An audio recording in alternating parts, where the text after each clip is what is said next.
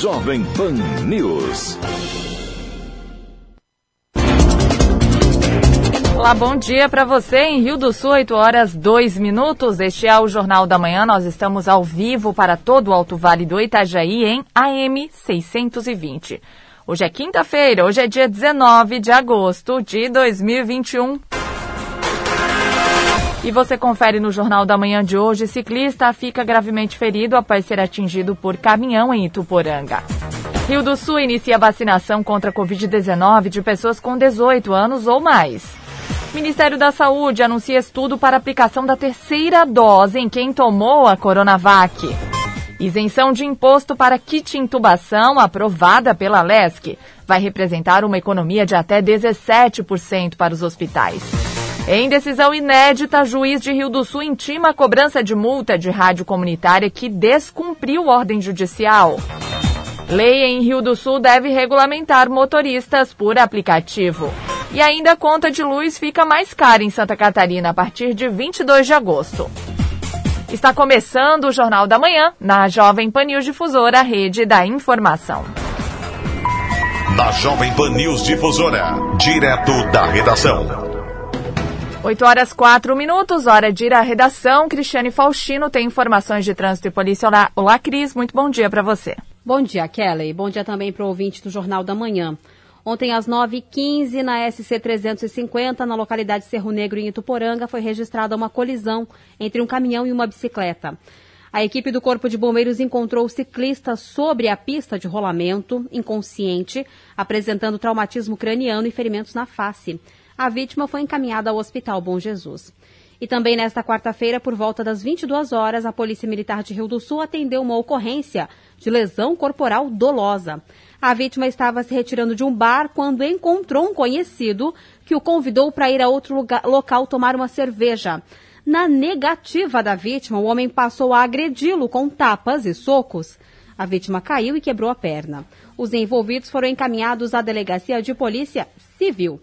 Com informações dos órgãos de segurança pública, direto da redação, Cristiane Faustino. Jornalismo com responsabilidade. Informações direto da redação. Obrigada, Cris, pelas suas informações. Em Rio do Sul, 8 horas e 5 minutos. 5,6% é o percentual de reajuste da tarifa de energia elétrica que vai entrar em vigor a partir do dia 22 de agosto. O gerente regional da Celesc em Rio do Sul, Manuel Arizoli Pereira, explica que a alta é motivada pela revisão tarifária periódica da companhia. Ele conta ainda que, apesar da bandeira tarifária mais cara estar sendo aplicada nas contas de energia por causa da falta de chuvas, existe a possibilidade de acréscimos. Vamos entender. A Celeste possui um contrato de concessão com o governo federal. Nesse contrato de concessão, que dá os direitos e as obrigações da Celeste para junto aos seus consumidores, ele tem um parágrafo que define que a cada cinco anos, o governo federal faz, através da ANEL, faz uma nova tarifa para o estado de Santa Catarina. E nos anos intermediários, ele tem um mecanismo de reajuste. Nesse momento agora, nós estamos tratando da questão reajuste. Não é uma nova tarifa. Então, sempre quando chega de junho em diante, a Celesc já começa a mandar as suas bases de informações, sua base de dados, para a ANEL. A ANEL chega normalmente no mês de julho, faz uma audiência pública e define o reajuste para os, valendo para os próximos 12 meses, define a tarifa para os próximos 12 meses. No caso desse ano, a tarifa definida, a tarifa média a ser aplicada para todos os consumidores do Estado de Santa Catarina, é de um reajuste positivo de 5,65% valendo para aqui a energia que for consumida a partir das zero horas do dia 22 de agosto. Se aplica isso, então, as tarifas que você receber no mês de agosto e parte do mês de setembro serão intercaladas, por assim, terão um preço mais alto e um preço mais baixo, terá um preço médio nesse momento, e aquela que você recebe, então, lá no mês de outubro, a partir do dia 1 de outubro, então ela pega na íntegra o reajuste tarifário. Frisando um detalhe, isso que é importante dizer. Nos últimos dois anos, considerando 2019 e 2020, a tarifa de energia elétrica para os consumidores residenciais, segundo divulgação que está em todos os sites da Celesc, ela teve um reajuste negativo da ordem de 2%, muito menor do que todo o mecanismo inflacionário ou qualquer mecanismo de reajuste de gasolina ou de gás de cozinha ou qualquer outra situação ou a mesma inflação. Então visa recompor esse reajuste visa recompor o caixa da empresa valendo para os próximos 12 meses. Na questão de bandeiras, nós estamos na bandeira tarifária 2, patamar 2, que é a bandeira mais cara que tem, e com uma expectativa preocupante de nós termos uma bandeira diferenciada se nós, a partir de novembro, não voltarmos o período de chuvas. Os reservatórios brasileiros estão num nível muito crítico, principalmente na região sudeste e centro-oeste do país. 30% da energia hoje distribuída no país, para a sociedade entender, ela está sendo gerada a diesel ou a gás natural uma energia que custa cerca de 10 vezes mais cara, por isso as bandeiras tarifárias para cobrir esse custo, uma preocupação muito grande no tocante à nossa capacidade de suprimento. No Brasil, principalmente na região sul e sudeste, o ciclo de chuva, que é chamado período úmido, ele se inicia forte mesmo em novembro e vai até abril, nessas regiões onde as grandes bacias hidrográficas do Brasil estão situadas que é a região sudeste e a região centro-oeste. A expectativa do governo federal, e ele está tomando todas essas medidas, para armazenar água, para que se chegue até o novembro, quando se chegue o período de chuvas, para que a gente recomponha os reservatórios e então volte à sua normalidade do suprimento de energia elétrica a nível do país. 8 e 8 tramita na Câmara de Vereadores de Rio do Sul um projeto de lei que pretende regulamentar a forma de trabalho dos motoristas por aplicativo. Lene Junsec traz as informações. Que agora vai fazer a deliberação pela aprovação da, da CIR, vai ser encaminhado para esse, essa, documentação, essa documentação para o hospital. Junto também vai ser enviada essa documentação para a SES.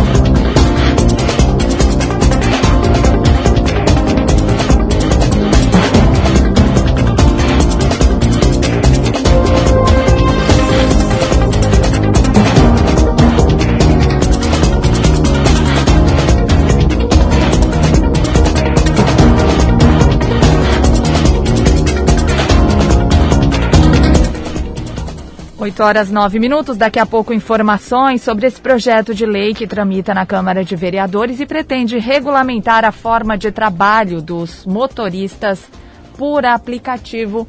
Uma reportagem de Lene Junsec. Enquanto isso, vamos saber da previsão do tempo.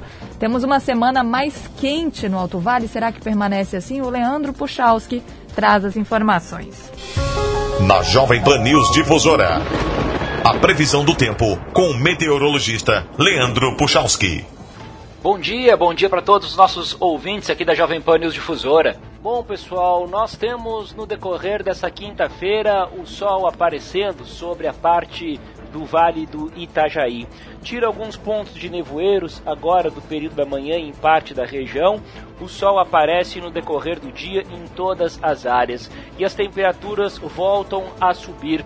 Mas é importante dizer aqui, pessoal, a gente já falou sobre isso na verdade. Aquecimento durante o período da tarde. Mesmo que no inverno você tenha temperaturas típicas de verão, isso ocorre especificamente no turno da tarde.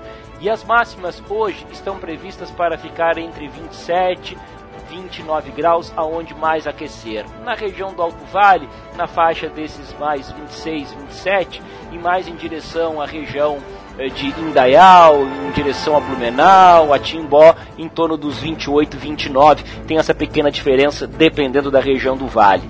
Bom, o sol também aparecendo ao longo dessa sexta-feira, sol entre nuvens, com um pouco de nevoeiro ao amanhecer, mas a semana também termina, inclusive com uma tarde de sexta quente para o padrão da época do ano, até a temperatura subindo um pouco mais do que a tarde de hoje. Mas eu volto a bater nessa tecla. Tem aquecimento? Tem, mas durante o período da tarde. Com as informações do tempo, Leandro Puchalski. A previsão do tempo, ética e profissional. Aqui na Jovem Pan News Difusora. 8 e 11. Agora sim, a matéria de Lene Junsec sobre a matéria que tramita na Câmara de Vereadores para regulamentação dos motoristas por aplicativo, a forma de trabalho deles. Vamos ouvir. Quando um motorista se cadastra para realizar o serviço por aplicativo, ele segue regras impostas. Porém, a Câmara de Vereadores de Rio do Sul pretende regulamentar a forma que a demanda é atendida na cidade. De acordo com o vereador Nilson Crespi, autor da lei, partiu dos próprios motoristas o pedido para que o município fiscalizasse. Vários motoristas nos procuraram para a gente ah, tentar fazer essa regulamentação. Coloquei isso no meu compromisso de campanha, no meu material de campanha, onde logo depois de eleito eu e o Bolfante trocamos ideia, ele tinha um projeto muito parecido com o meu, para a gente fazer isso funcionar. E depois dali a gente começou a trabalhar junto esse projeto. A gente vem fazer de tudo para esse projeto para não botar mais burocracia para quem? Para o motorista. Não, a gente quer tentar ajudar eles, do, do pessoal que trabalha informal hoje. Eles estão pagando as taxas do aplicativo, tem, muitos deles não pagam essa taxa de aplicativo e trabalham informal. A gente, com esse projeto, a gente quer dar igualdade para todos. Fazer todos trabalharem e pagarem, se tiver de pagar o imposto, mas pagar é, igualmente para todos para todos ser, ser legal um projeto, vamos dizer assim, esse projeto vai ser bom para o motorista que hoje está informal, ele vai poder estar tá na legalidade e porque tá, que estava já legal vai ficar normal, porque ele não vai precisar pagar mais imposto em cima disso. Se ele já está pagando o MEI, ele não precisa pagar o imposto que já vai ter colocado no nosso projeto, que é de aproximadamente 108 UFMs. Entendeu, Leme? É, é um projeto que vai ser bom para todos. Vai ser bom para o motorista e também para o passageiro. Qual modo? De que modo da segurança, qualidade também da, do serviço. Quem assina a proposta também é o vereador Adilson Bonfante. Para ele, a mudança mais importante ao regulamentar o serviço de motorista por aplicativo é oferecer ao município formas de fiscalização para quem executa de forma irregular. Bonfante também concorda que a prefeitura precisa ser parceira com a ampliação do número de fiscais. Hoje, por exemplo, hoje você não pode fiscalizar. Porque você não tem uma regulamentação. Então, não, não tem como você ir lá e fiscalizar. A partir da hora que é uma lei regulamentada, ela está apta a, a ela está regulamentada. Você pode fiscalizar. Como que vai ser feita essa fiscalização? Hoje, a parte de fiscalização, ela é carente. Se você vê, guarda municipal, hoje nós temos em torno de 10 a 11 agentes a menos do que quando iniciou.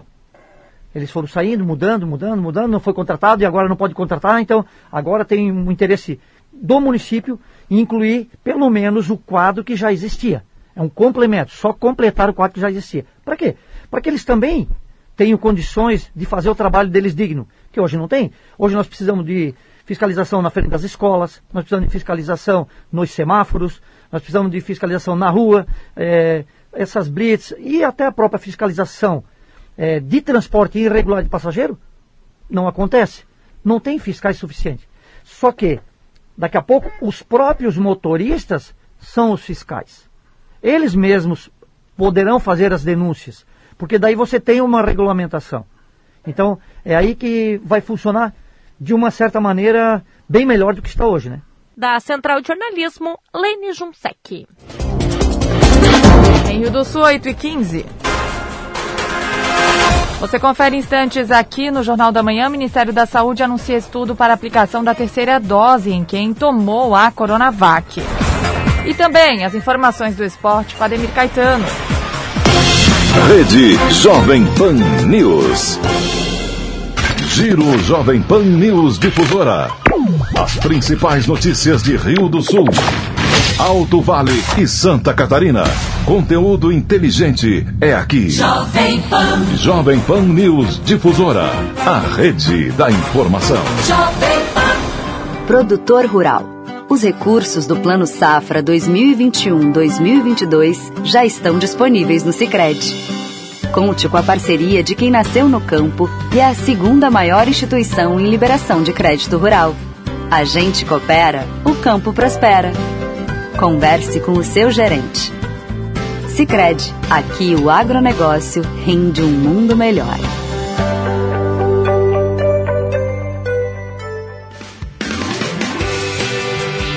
Bazar do Vavá, há 60 anos com você lança super promoção. Bomba elétrica automática para galão de água 20 litros por R$ 35,90. Torneira elétrica Lorenzetti Maxi por R$ 94,90. Nosso WhatsApp. Matriz 984470017. Filial 3521-1880.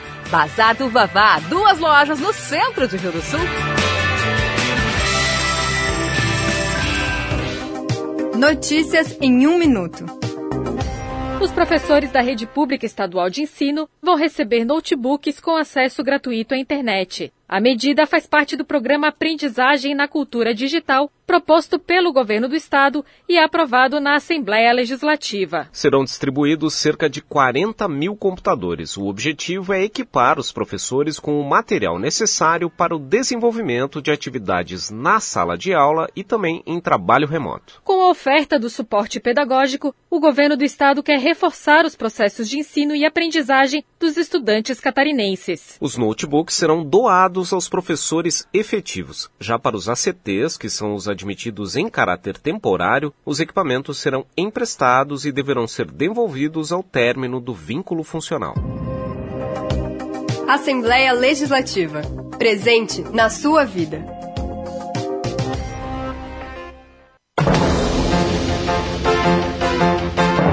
Plantão Imperatriz informa. Tem oferta arrasadora chegando para você. Confira. Óleo de soja lisa 900 ml por 7,89 ou 6,99 no Clube Unix. Massa orquídea com ovos 500 gramas por 2,39. Maminha bovina vácuo quilo por 30,99. A 100 bovino vácuo quilo por 29,99. Contra filé bovino vácuo quilo por 36,99 ou 34,99 no Clube Unix. Venha logo aproveitar. Informou o Plantão Imperatriz. Rede Jovem Pan News. Estamos de volta agora, 8 horas 19 minutos. Taió registrou a 26 morte causada pela Covid-19. A vítima é um homem de 78 anos com comorbidades. O Alto Vale do Itajaí soma, desde o início da pandemia, 594 óbitos provocados pela infecção respiratória. Na região, 494 pacientes estão com a contaminação ativa e 31 seguem internados. Entre os municípios que compõem a MAVE, 170.003 moradores tomaram a primeira dose da vacina contra o coronavírus, o que totaliza 56,5% da população regional. E 77.079 concluíram o ciclo de imunização ou tomaram a segunda dose.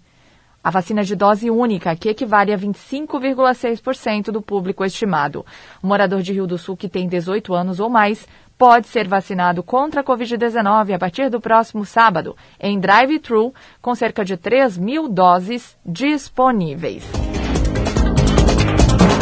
Ministério da Saúde garante que há equilíbrio na distribuição de doses da vacina contra a Covid e anuncia estudo para aplicação da terceira dose em quem tomou a Coronavac. O Ministério da Saúde explicou nesta quarta-feira a metodologia que utiliza para a distribuição de doses de vacinas contra a Covid-19 aos estados e afirmou que o objetivo é atender a todos de forma igualitária. Para isso, o ministro Marcelo Queiroga disse que é necessário que os estados sigam o PNI, o Plano Nacional de Imunização. Para que sigamos é, com o sucesso desejado no nosso Programa Nacional de Imunização, é fundamental que os entes subnacionais, os estados e os municípios sigam as orientações do Programa Nacional de Imunização. Então, é fundamental que se observe o espaço é, entre as doses para que nós consigamos entregar as vacinas com a pontualidade desejada. Porque se cada estado, cada município resolver fazer a sua própria regra, o Ministério da Saúde não consegue entregar as vacinas com a tempestividade devida e isso atrasará a nossa campanha nacional de imunização. O secretário executivo do Ministério da Saúde, Rodrigo Cruz, explicou que o PNO, Plano Nacional de Operacionalização de Distribuição das Vacinas, não levou em conta o tamanho da população de cada estado. É importante frisar que o PNO ele foi construído sob uma lógica de grupos prioritários. Né? Então, ele não seguiu e não se propôs a seguir uma lógica proporcional a quantidade de população de cada unidade da federação, mas sim uma lógica proporcional de quantidade de indivíduos de grupos prioritários de cada unidade da federação. A deputada catarinense Carmen Zanotto, do Cidadania, que é a relatora da Comissão Externa de Enfrentamento à Covid-19 na Câmara dos Deputados, disse que o Ministério da Saúde explicou por que os estados do Sul avançam mais rapidamente na vacinação. Santa Catarina, Paraná e Rio Grande do Sul e São Paulo são os estados, em especial do Sul e Sudeste, que estão com uma cobertura maior da aplicação da D1. Nós estamos aí com mais de 57,69 de cobertura, Paraná 57,48 e o Rio Grande do Sul 60,45. Qual é uma das explicações que foram dadas ontem pelo próprio Ministério essa diferença com o Rio Grande do Sul? A população do Rio Grande do Sul idosa, ela é, e o sul do Brasil tem a maior população idosa do país, por isso também de que esses estados possam ter mais doses aplicadas neste momento. Durante a coletiva de imprensa, o Ministério da Saúde também anunciou que está em estudo a aplicação da terceira dose de vacina contra a Covid. Já encomendamos um estudo para verificar a estratégia da terceira dose naqueles que tomaram a Coronavac. Por que naqueles que tomaram a Coronavac? Porque em relação aos outros imunizantes, nós já temos dados científicos é, balizadores dessa conduta. Então aí vamos ter as respostas e com base nessas respostas tomaremos a conduta. Como será essa terceira dose? Bom, a gente vai começar é, pelos grupos prioritários. Então, de novo, os profissionais de saúde, os mais idosos. Nós sabemos que os indivíduos idosos eles têm um sistema é, imunológico mais comprometido, por isso que eles são é, mais vulneráveis. Queiroga anunciou que o atual momento da pandemia também permite que o Brasil diminua o intervalo entre as doses da vacina da Pfizer a partir de setembro, quando a população acima de 18 anos terminar de receber a primeira dose de vacina. Segundo o ministro, a bula da Pfizer autoriza 21 dias de intervalo e atualmente o ministério recomenda um espaçamento de 90 dias. De Brasília, da Rede de Notícias Acaerte, repórter Rita Sardi. Pois é, e os diretores da Agência Nacional de Vigilância Sanitária, Anvisa, recomendaram também nesta quarta-feira que o Plano Nacional de Imunização adote uma dose reforço em caráter experimental para idosos acima de 80 anos e pessoas com imunidade comprometida que tomaram a vacina Coronavac. 8 e 24, os parlamentares catarinenses aprovaram nesta semana a retirada do imposto que zera a alíquota de ICMS de medicamentos que compõem o kit intubação utilizado em pacientes com casos graves da Covid-19. Entidades esperam que a proposta não só seja sancionada pelo governador, mas que também os laboratórios não aproveitem para majorar os preços. Durante a pandemia, os preços do kit intubação sofreram alta que preocupou as instituições hospitalares. A liberação de pagamento do ICMS pelo Estado, caso seja sancionada, vai trazer alento para a rede hospitalar. O presidente da Federação dos Hospitais de Santa Catarina, Giovanni Nascimento, fala do avanço, desde que os laboratórios não aproveitem para subir os preços. A isenção do, de imposto para o kit intubação trará sim um alívio para os hospitais, porque com esta medida o, governo, governador sancionando a lei vai reduzir em 17% o valor dos equipamentos, que é o referente ao ICMS cobrado sobre o kit. Agora, o que nós esperamos é que os laboratórios eh, não se aproveitem ainda mais da situação para aumentar ainda mais os preços desses kits que já estão eh, num valor astronômico. Ele também lembra que há hoje uma preocupação com o avanço da variante Delta, que começa a mostrar os efeitos por todo o Brasil e que isso pode retroceder a situação aqui na região, aumentando a utilização do kit. É, nós estamos muito preocupados aqui, não só é, na região do Alto Vale, mas em todo o estado, com o avanço da é, variante Delta, né, que tem se propagado por todo o país e tem é, nos deixado muito preocupados, porque pode, nós podemos ter que dar um passo atrás novamente no que diz respeito à ocupação de leitos hospitalares e, e inclusive de UTIs. É muito preocupante a situação e a gente alerta para que todos continuem tomando as medidas necessárias para se manterem imunizados. Agora, né, tomarem a, a, primeira, a segunda dose de vacina, manterem um certo distanciamento social, higienização de mãos, tudo aquilo que é necessário para que as pessoas se autoprotejam. Neste ano, Santa Catarina também isentou de tributos a compra e o transporte de oxigênio hospitalar. Com essas duas leis, a estimativa é que a renúncia fiscal do Estado chegue a 40 milhões de reais neste ano, conforme dados da Fazenda. De acordo com o autor do projeto de lei, o deputado rio-sulense Milton Obos, o objetivo principal é aliviar os custos dos prestadores de serviços ao Sistema Único de Saúde, como os hospitais filantrópicos. Ele explica ainda que as instituições médicas do país têm relatado a escassez e o aumento de preços de compostos anestésicos, sedativos e bloqueadores neuromusculares. Nós vivemos momentos muito difíceis da pandemia. Ainda continuamos com muitos casos eh, de internação, de UTI e de intubação de pessoas. E faltam medicamentos além dos preços terem extrapolados. E nesse início de mês, o CONFAS autorizou que os estados possam fazer a desoneração do ICMS para aquisição desses medicamentos indispensáveis para salvar vidas. E é nesse sentido que nós propomos esse projeto de lei que permite ao Estado usar dessa ferramenta nesses momentos de dificuldade, principalmente para os hospitais filantrópicos, é, que hoje arcam com todo esse custo com um preço fixo do SUS. Por isso a importância da aprovação dessa lei.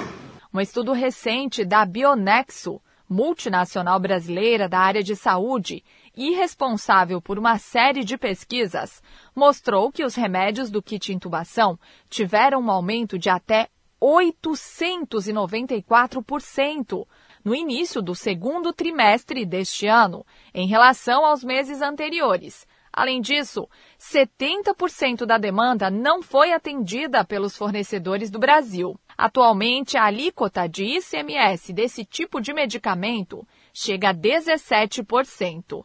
Mas, no início de junho, o Conselho Nacional de Política Fazendária autorizou que estados concedam a isenção para uma lista de 20 medicamentos. Da Central de Jornalismo, Kelly Alves. O juiz Rafael Goulart Sardá, da segunda vara civil da comarca de Rio do Sul, intimou a Associação Rio Sulense de Cultura e Radiodifusão Comunitária Jovem Rio a pagar multa no valor de 40 mil reais por descumprir decisão judicial que proibia a veiculação de comerciais na programação. O pedido para o cumprimento da sentença foi da CAERT.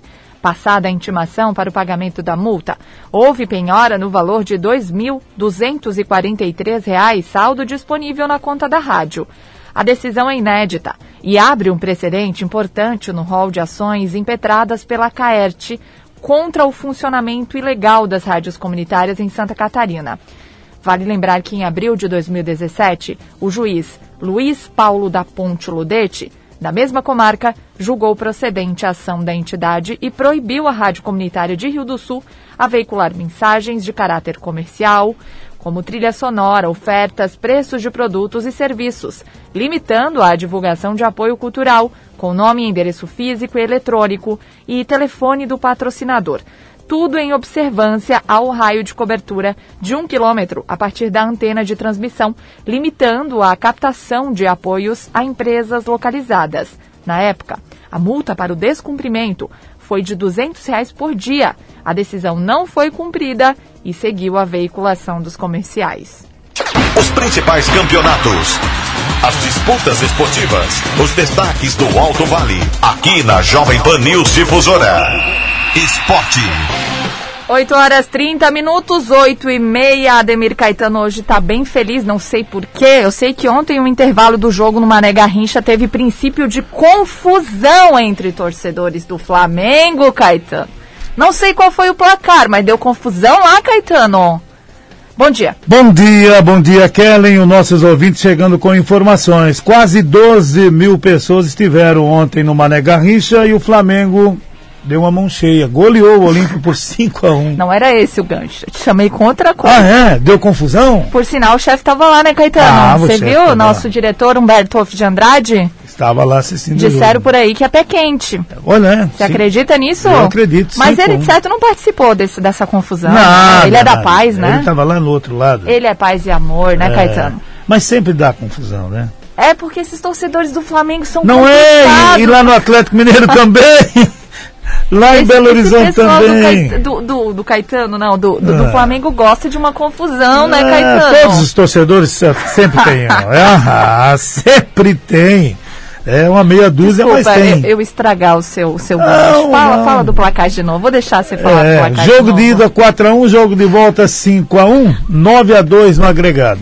Só o Inter mesmo pra golear esse Flamengo, né, Caetano? Vamos Inter- combinar. Não, não, o Inter não, o Inter não pode, não. o Inter não está aqui na Libertadores, o Inter está fora. Mas goleou. Ah, isso é no Campeonato Brasileiro. Falava isso pro gremista ali hoje, ele disse, "É, aquilo foi uma cagada. Foi, foi, foi. É verdade. A palavra correta foi Sei é bem não, essa aí. rapaz, Foi, foi. não. Mas ontem tivemos o público, né? Nesse jogo aí. E devagarinho vai vindo, né? Daqui a pouco vamos ter o Cruzeiro também no Mineirão com público. Eu estava observando aqui, então.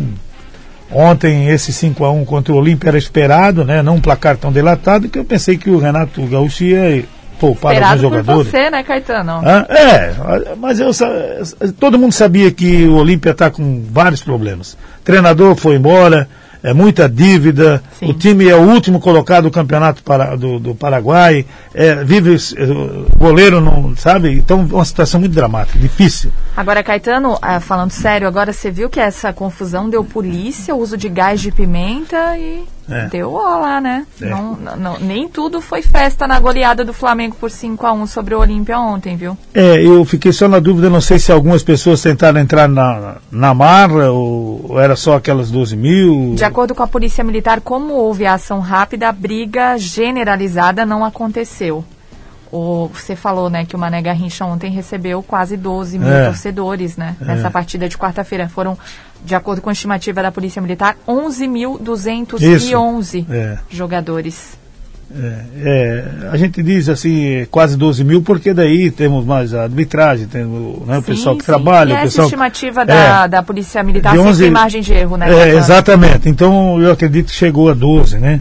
Porque tem muitos ainda as pessoas que trabalham, né? É, p- pintando o, o gramado, colocando a cal, aí um monte de coisa. Então eu acho, acredito que. Mas esse 11.200 aí ficou de bom tamanho. Mas além de, da arbitragem, os mesários e coisa arada que trabalham, eu acredito em 12 mil. Mas foi, foi, o Flamengo chegou à semifinal e poderemos ter uma semifinal brasileira aqui na Libertadores. Barcelona de Guayaquil e Fluminense jogam hoje às 21h30, 2 a 2 no primeiro jogo, 1 a 1 ou 0 a 0 da Barcelona de Guayaquil. O Fluminense tem que empatar em 3 a 3 ou vencer o jogo, né? Para se classificar. É difícil para o Fluminense hoje, mas poderemos ter um Fla-Flu inédito aí numa semifinal de Libertadores, né? Todo mundo está aguardando, mas jogando em casa o Barcelona de Guayaquil é muito forte. Então, vamos aguardar. Ontem no Mineirão o Atlético Mineiro passeou em cima do River Plate, fez 3 a 0 como quis. Já tinha vencido o jogo de ida por 1 a 0 é, e jogou muito ontem o, o Atlético Mineiro. Só quero ver onde é que eles vão arrumar lugar, o, o Cuca para o Diego Costa, né? Que está chegando e, e nós temos vários jogadores que estão em alta na equipe do Atlético Mineiro, inclusive o Vargas, que era reserva, agora é titular e vem jogando muito bem e vão ter que achar espaço para isso tudo aí. Nós teremos essa semifinal brasileira, Palmeiras e Atlético Mineiro, e significa que nós teremos o, uma equipe do, Bras- do Brasil na, na decisão, né, Palmeiras ou Atlético Mineiro. E daí poderemos ter é, uma decisão brasileira. Se o Flamengo eh, fizer uma semifinal aí com o Fluminense, por exemplo, teremos uma final brasileira. Se o Barcelona de Guayaquil se meter nesse meio aí, aí nós vamos ver né, o Flamengo e o Barcelona para ver quem chega na decisão. Mas será uma semifinal somente agora no mês de. Vai demorar um pouco, né? É, uns 40 e poucos dias aí para a gente ter o retorno da, da semifinal da Libertadores da América. Sem dúvida nenhuma, né? E ontem eu estava acompanhando e parece que eles querem mudar um pouco este, esses, esta forma do campeonato da Libertadores. Eles querem mudar porque só está dando o Brasil, só está dando o Brasil. Então eles eh, uma vez já tinha que não podia ter uma final brasileira. E depois que eles aceitaram ter final brasileira ou final argentina, enfim, aí o Brasil está mandando, né? E daí, claro, os caras não querem. Então nós Sim. poderemos ter mudanças nesse regulamento da Libertadores Ah, é da mesmo, América. Caetano? É, poderemos ter essa mudança para não termos mais final brasileiro. Uhum. Sei lá se vai, se vai pegar, né? Mas a Comembol faz coisa, né? Daqui a pouco eles vão mudar de novo porque o Brasil está soberano, né? Tá chegando. Ano passado deu Santos e Palmeiras na final, né? Deu Palmeiras. O ano, o ano anterior deu Flamengo campeão em cima do River. E no outro ano também deu Brasil. Então o Brasil está ganhando. Então o pessoal não quer. Eles querem que o pessoal da Argentina, lá, que fique campeão também. Estão né? acreditando que é, favorece jogar em casa. Favorece, favorece. E o Brasil, mesmo se for analisar, as equipes do Brasil são melhores do que. Para alguns times favorece jogar em casa, né, Caetano? É, para alguns, mas é, por Mas exemplo. tem aqua- aquela cagada também que chamam, né? Tem, é. Do time jogar em casa e não ganhar, né? Não, tem, tem também. Claro que tem. Ontem o Atlético Mineiro, por exemplo, com o público. Aí muitos dizem, é, mas o torcedor não joga. O torcedor sempre foi o 12 segundo jogador. Ele ajuda. Ele ajuda. Queira ou não queira, seja 12 mil. Uma pessoa, 12 Teve mil. aquele no Mané Garrincha também, né? É, quase 12 mil. Ajuda. Não, falei do outro. Qual é o Que outro? o Flamengo perdeu em casa. Ah, aquele jogo foi no Maracanã, né? Ah, foi no Maracanã. Não, foi lá. No Maracanã é a casa do Flamengo, mas ali não foi a Pois casa. é, rapaz. Acabou perdendo, né? Pois é. Mas vai chegar no Campeonato Brasileiro, vai chegar. Aham, é verdade? Pode escrever aí que eu estou te falando. Ele vai chegar no, no final do Campeonato Brasileiro, pode ser tri, ele pode ser tricampeão do brasileiro. Ele vai chegar nessa Libertadores e vai chegar na Copa do Brasil. Tá bom. Pelo Os elenco torcedores estão literalmente brigando por isso, né? Não, mas é, mas o elenco que tem. Claro. Eu, eu botava as três. Eu, bot- eu coloco Gre- o Atlético Mineiro e o Palmeiras nessa briga com o Flamengo. Muitos dizem que vai dar a final das três aí, Flamengo e Atlético Mineiro. Mas o Palmeiras é forte também. Então tem que colocar na, na conta. Mas apostando que o Flamengo vai chegar nessas três competições.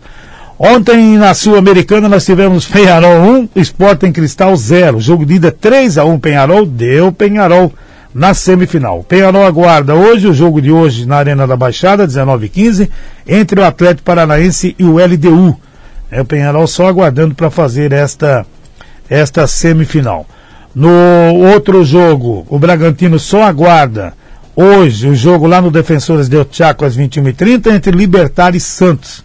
O Santos venceu o primeiro confronto por 2 a 1 Poderemos ter uma semifinal eh, aqui da Sul-Americana brasileira também, que seria sensacional. Então, são os jogos que nós, que nós teremos. O Campeonato Brasileiro da Série A, ontem um jogo da quinta rodada, Cuiabá 0, Grêmio 1. O Grêmio permanece na 19 colocação com 13 pontos. O, tem um jogo a menos. E o Cuiabá é o 16 com 17 pontos. O brasileiro da Série B ontem, 19 rodada, que começou na terça-feira. Ontem o Guarani empatou com o Botafogo em 1 a 1 Vila Nova 0, Vitória 0, CRB e Operário 0 a 0 Vasco 1, Londrina 2. Hoje em- lá em Brusque, no Augusto Bauer, 19 horas tem Brusque e a equipe do Goiás e o Brasil de Pelotas recebendo CSA às 21h30 no Bento Freitas. A liderança lá em cima não mexeu, Curitiba com 36, Havaí 33, o Havaí ganha no saldo, tem 9 vitórias e saldo 8. O CRB é o terceiro com 33, 9 vitórias e saldo 6. E o Goiás fecha o G4 com 31 e joga ainda na rodada. Pode chegar a 34 e ser, é, e, e ser aí o, o segundo colocado, que ele passaria pelo Havaí, que tem 33 pontos. Sampaio Correia, Guarani e Náutico com 30. O Botafogo é o oitavo com 29, o Operário é o nono também tem 29. O Vasco eh, tem 28, o Remo 26, CSA e Brusque com 25, as duas equipes jogam na rodada. O Cruzeiro tem 21, Vila Nova 19, Ponte Preta 19. A Ponte Preta aqui tem quatro vitórias e tem menos 5. O Londrina abre a zona do rebaixamento com 19 pontos, tem quatro vitórias e menos 6. O Vitória tem 16, Confiança 13 e o Brasil de Pelotas com 12. O Brasil de Pelotas joga nesta rodada justamente contra a equipe do CSA. Olha, para finalizar, o Náutico acerta com Marcelo Chamusca, ex-Botafogo, para substituir Hélio dos Anjos. Líder da Série B por 14 rodadas, o clube tem um novo treinador após acumular cinco derrotas seguidas e deixar o G4. Eu tenho uma boa notícia para você, além da goleada do Flamengo. Duas contratações? Não, a- o Ministério da Saúde sacramentou a terceira dose. Vamos embora, vamos, vamos voltar amanhã, né? Ó, é da Coronavac por enquanto, Ah. mas já sacramentou a terceira dose. Isso significa que vai ter a outra também, A nossa outras? manchete é a seguinte: hoje o Ministério da Saúde anuncia estudo para aplicação da terceira dose em quem tomou a Coronavac. Em São Paulo, em breve, eles já devem aplicar a terceira da Coronavac. É, daí quando vem essa aí, vem a outra, vem a outra, vem, né? Foi uma boa notícia? Não foi Gostou? Se for por bem da humanidade, que seja assim. Brasil Até logo preparado, mais. Caetano? Preparado. Então tá, então vamos lá, chama o chefe. É verdade. Na sequência tem opinião com Edson de Andrade. Ademir Caetano e as informações do esporte. Obrigada, Caetano, pelas suas informações. Em Rio do Sul, 8 e 42. Você confere instantes no Jornal da Manhã. Centros de atendimento pós-Covid devem ser criados para atender pacientes com sequelas deixadas pelo coronavírus. Rede Jovem Pan News. Acompanhe agora Vereadores de Rio do Sul em Ação. As coletas de sangue para doação voltarão a acontecer em Rio do Sul. A partir de 31 de agosto, quem mora no Alto Vale poderá encontrar, em datas específicas, uma sala do EMOSC no Hospital Samária. Sueli de Oliveira, em parceria com Daniele Zanella, criou um projeto para fomentar as doações de sangue, prevendo campanhas educativas e palestras. Daniele Zanella ainda propôs uma matéria para diminuir o transtorno dos autistas e suas famílias. A ideia é dar prazo de validade indeterminado ao laudo médico que atesta deficiência de caráter permanente, em especial o transtorno do espectro autista. Esta foi uma realização da Câmara de Vereadores de Rio do Sul. Giro Jovem Pan News Difusora. As principais notícias de Rio do Sul. Alto Vale e Santa Catarina. Conteúdo inteligente é aqui. Jovem Pan. Jovem Pan News Difusora. A rede da informação. Jovem A Jovem Pan está com você em todos os lugares e em todos os momentos. De manhã, informação e opinião na medida para começar o dia do jeito certo. Jovem Pan. Nossos repórteres não deixam escapar nada. não. Olha as declarações. Polêmica em Marília foi protocolado nesta. Tudo passa pelo microfone da Pan. O mercado aguarda uma definição para a crise política e teme as implicações. A reforma da Previdência vai gerar uma economia. Os principais assuntos. A maioria dos contribuintes do regime geral de previdência social. A Jovem Pan está com você o tempo todo, em som e imagem. Acesse jovempan.com.br, baixe o aplicativo da Pan e se inscreva nos nossos canais no YouTube. A Jovem Pan News Difusora tem milhares de fãs em suas redes sociais. São pessoas, na sua maioria, que buscam um conteúdo jornalístico de qualidade. Afinal, somos a única emissora do Alto Vale com a programação voltada 100% para o jornalismo. Somos uma rádio geradora de conteúdo em áudio e vídeo, adaptada ao novo. Continue consumindo nossos diversos canais digitais e a nossa programação no rádio. Jovem Pan News Difusora, a rede da informação. Durante toda a nossa programação, Ademir Caetano traz as mais atuais notícias do esporte. Acompanhe sempre e fique por dentro, sempre aqui na Rede da Informação. Rede Jovem Pan News. Opinião sem medo. A verdade como princípio. A responsabilidade como dever. Acompanhe agora o jornalista Edson de Andrade. Bom dia, amigos. Tudo bem? Tudo bem, tudo bem, tudo possivelmente bem. Possivelmente bem. Você já deve saber, mas não faz mal repetir. O impacto dessa Covid-19, que é, na verdade, o nome bonito do sacana vírus chinês, provavelmente feito em laboratório e que escapou do controle dos Chinas, é, criou uma espécie de dependência, de problema, de impacto muito grande na saúde física dos cidadãos. Em todo o mundo isso aconteceu. Esse impacto é extraordinário e ele vai continuar sendo sentido por muito tempo. Em meados de maio, talvez você saiba, ou talvez se lembre, havia mais de 4 milhões de casos em mais de 180 países. Não, não era apenas no Brasil, como se diz por aqui. Os efeitos sobre a saúde mental podem ser ainda maiores, agora, amanhã ou depois de outras gerações. A certa altura, quase um terço da população do planeta tinha ordens para ficar em casa.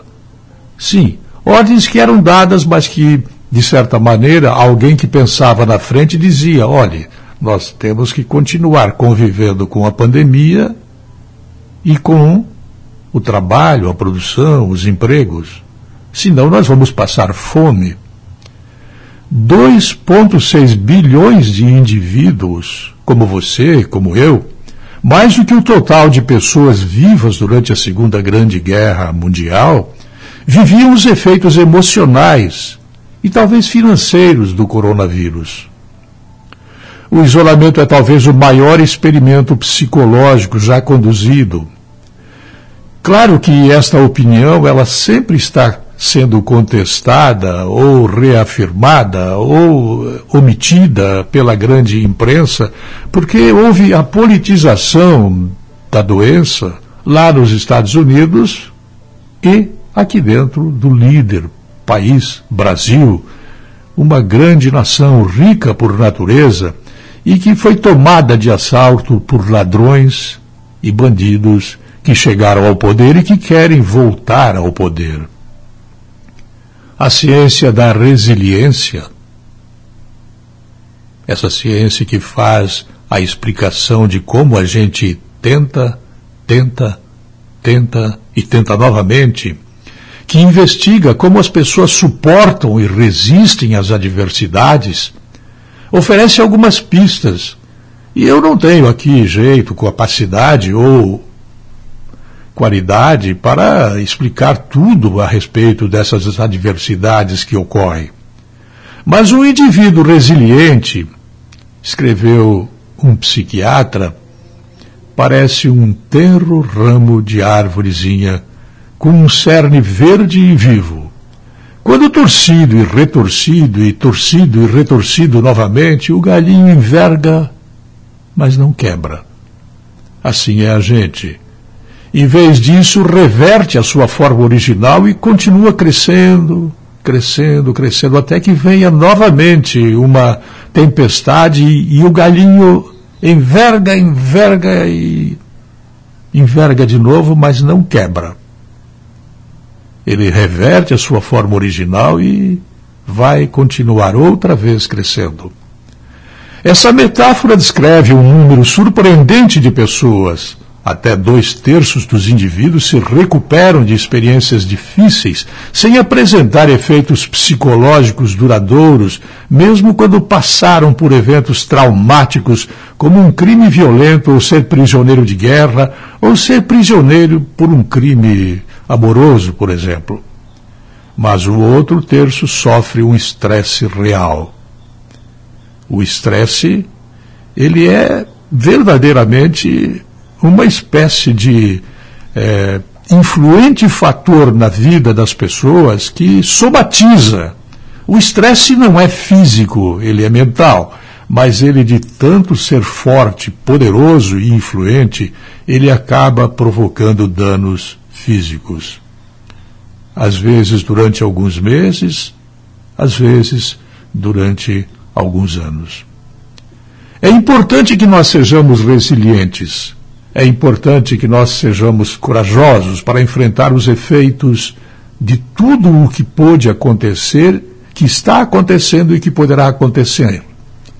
O mais importante é que nós não nos deixemos levar pela falácia de que alguém pode resolver um problema que não está nas mãos de um indivíduo, está nas mãos de todos com cuidados generalizados, continuando a trabalhar, a produzir, na cidade e no campo, continuando a recolher impostos, continuando a vender, a cobrar.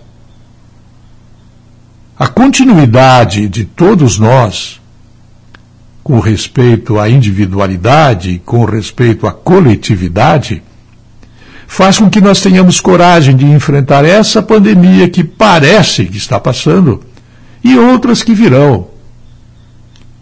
Nós não sabemos dizer se os efeitos físicos da pandemia vão repercutir em gerações futuras. Mas nós temos medo, pelos casos que conhecemos, de que muita coisa sobre o vírus chinês, que pode muito bem ter sido uma arma de guerra, muita coisa ainda não é conhecida. O futuro dirá o quanto nós sabemos ou quanto nós ignoramos sobre este problema. Eu volto logo mais. A linha editorial da Jovem Pan News Difusora, através da opinião do jornalista Edson de Andrade. Em Rio do Sul, 8h53. Uma das pautas da sessão da Câmara de Vereadores na segunda-feira foi a situação do túnel do Fundo Canoas. De acordo com o presidente da Casa Legislativa, Marcos Norberto Zanis, há uma cobrança para que as obras sejam realizadas para oferecer segurança e mobilidade. Ele ainda demonstra preocupação caso não se tenha mais o acesso ao bairro pelo local. Os vereadores, né, no contexto dos 10 vereadores, é, estamos com essa preocupação do, do túnel do Fundo Canoas, onde o vereador Erone é, cobrou novamente. A gente sabe que é uma obra é, federal, mas tem que dar agilidade a isso. É, já foi feito várias moções, que é o que cabe a nós vereadores estar cobrando ofícios e moções, porque está acontecendo acidentes e mais acidentes ali. Né? E se de repente é, esse túnel deixar de, de uma hora para outra é, romper esse, esse túnel, o que, que vai acontecer? Aquele povo do fundo Canoas, Progresso, é, não vão ter mais acesso, vão ter acesso só por ali na Curte Xereda. Então é essa dificuldade e o perigo a mais. E tem que lembrar, deixar bem claro que é, nós estamos cobrando né, dos nossos representantes, deputados federais, e temos que deixar claro que nós temos a UPA lá que dá essa sensibilidade, temos que dar essa mobilidade do nosso povo rio-sulense chegar na UPA. Conversando há alguns dias com o Cristiano Zulianello, ele me mostrou o projeto de como deve é, ficar uh, o túnel, que agora ele não vai ficar mais arredondado, ele ficar, vai ficar quadrado, né? Ele, ele vai ser um pouco mais uh, ampliado e, e assim acredito que deve evitar muitos acidentes naquele local, né, Marcão? Isso, perfeito, Almir, perfeito. E isso é a cobrança que nós estamos fazendo, né? É, sei das limitações também, né? Dentro do DENIT, mas os nossos deputados federais eles têm que estar sendo cobrados sim e a gente está cobrando deles para que saia o quanto antes ali não vamos fazer um preventivo não deixar acontecer o corretivo Centros de atendimento pós-Covid devem ser criados para atender pacientes com sequelas deixadas pelo coronavírus. Políticas públicas estão sendo implantadas em Santa Catarina para fortalecer e regionalizar o acesso dos pacientes com sequelas de Covid-19. A informação é do secretário de Estado da Saúde, André Mota Ribeiro, que participou nesta quarta-feira de uma audiência pública na Assembleia Legislativa. Na oportunidade, foi debatida a situação da pandemia em Santa Catarina e o atendimento às vítimas. O secretário André Ribeiro antecipou que já está em andamento a criação de centros de atendimento tratamento pós-Covid, unidades que já existem, por exemplo, em Blumenau, Criciúma e Chapecó. Nós trouxemos duas políticas de Estado. Uma delas é de regionalizar os centros de recuperação pós-Covid, trazendo um certo conforto para essas pessoas isso já está em andamento, é uma política de Estado. Uma outra proposta também do governo é uma política de Estado na terapia renal substitutiva. Hoje nós temos contratos pulverizados entre municípios e Estado. Nós estamos propondo, então, que isso venha para a mão do Estado para que a gente possa ofertar mais e melhor e mais próximo do cidadão. A discussão de ações do pós-Covid envolve, além da estratégia estadual, também as prefeituras. O presidente do Conselho de Secretarias Municipais de Saúde de Santa Catarina, Dyson Trevisol, enfatiza que os municípios também estruturam serviços de atendimento a pacientes com sequelas deixadas pela Covid. E ele esclarece que o financiamento desse serviço deve vir de recursos federais remanejados. Alguns municípios já têm feito isso, nós temos feito isso em Tubarão, a gente já montou um ambulatório junto com a universidade para atender esses pacientes que ficam com algum efeito específico da Covid, mas é importante que o governo federal auxilie, principalmente no financiamento desses centros de reabilitação. O que foi definido na última reunião lá com o governo federal? É que o investimento que o governo federal está fazendo com relação aos centros de triagem passará automaticamente a ser o mesmo financiamento para esses centros pós-Covid. Mas é uma evolução que a gente vai precisar fazer e que uh, os municípios devem investir nisso agora nos próximos meses. Enquanto o Estado e municípios traçam ações do pós-Covid para assistir pessoas que ficaram com sequelas da doença,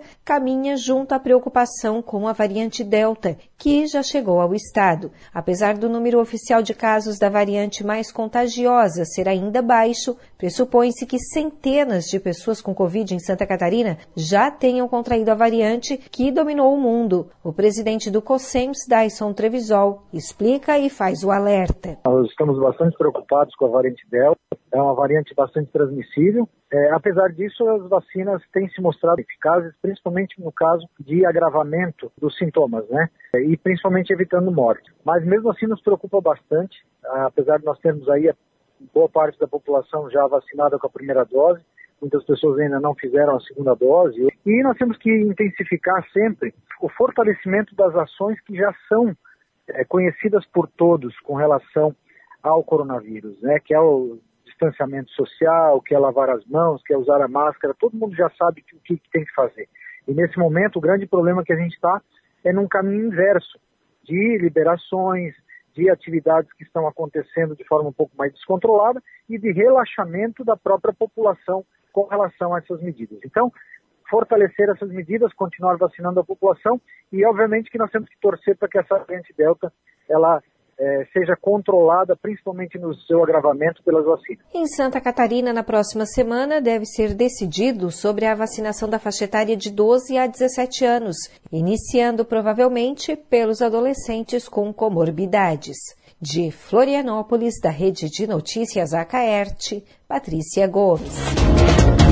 8,59 com a renovação do convênio com a Prefeitura e aumento do repasse, a Rede Feminina de Combate ao Câncer de Rio do Sul pretende contratar uma psicóloga. A presidente da entidade, Silvia Maierli, fala ainda dos serviços oferecidos. Fizemos renovação com a Prefeitura, nós assinamos a renovação da ajuda que a gente está tendo deles. Até o fim do ano nós vamos receber 33 mil reais para o ajuda de custo para a enfermeira, e a partir de janeiro nós vamos receber, a rede vai receber 6 mil reais. E aí dá para nós contratarmos uma psicóloga, porque as nossas pacientes têm necessidade desse tipo de coisa. A rede está funcionando normalmente, todos os trabalhos, uh, exames preventivos estão sendo feitos de segunda a sexta, pela manhã, e à tarde os preventivos são feitos terças e quintas, mas a rede está aberta todos os dias, de segunda a, a, sexta pela manhã e de segunda a quinta à tarde. O brechó está funcionando todas as tardes, das 13 horas às 17 Inclusive, semana que vem, do dia 9 ao dia 12, nós vamos ter uma, uma promoção, tudo a um real. Vai ser feito das 8 da manhã às 17 horas, sem fechar para o almoço. Então, uma semana. Depois voltamos a trabalhar no sistema de só à tarde. As coletas aqui, para não dar muito tumulto, a gente está atendendo só com agendamento. Foi destinado uma verba para nós ano passado e nós fizemos dois projetos. Um deles é o do sorvete,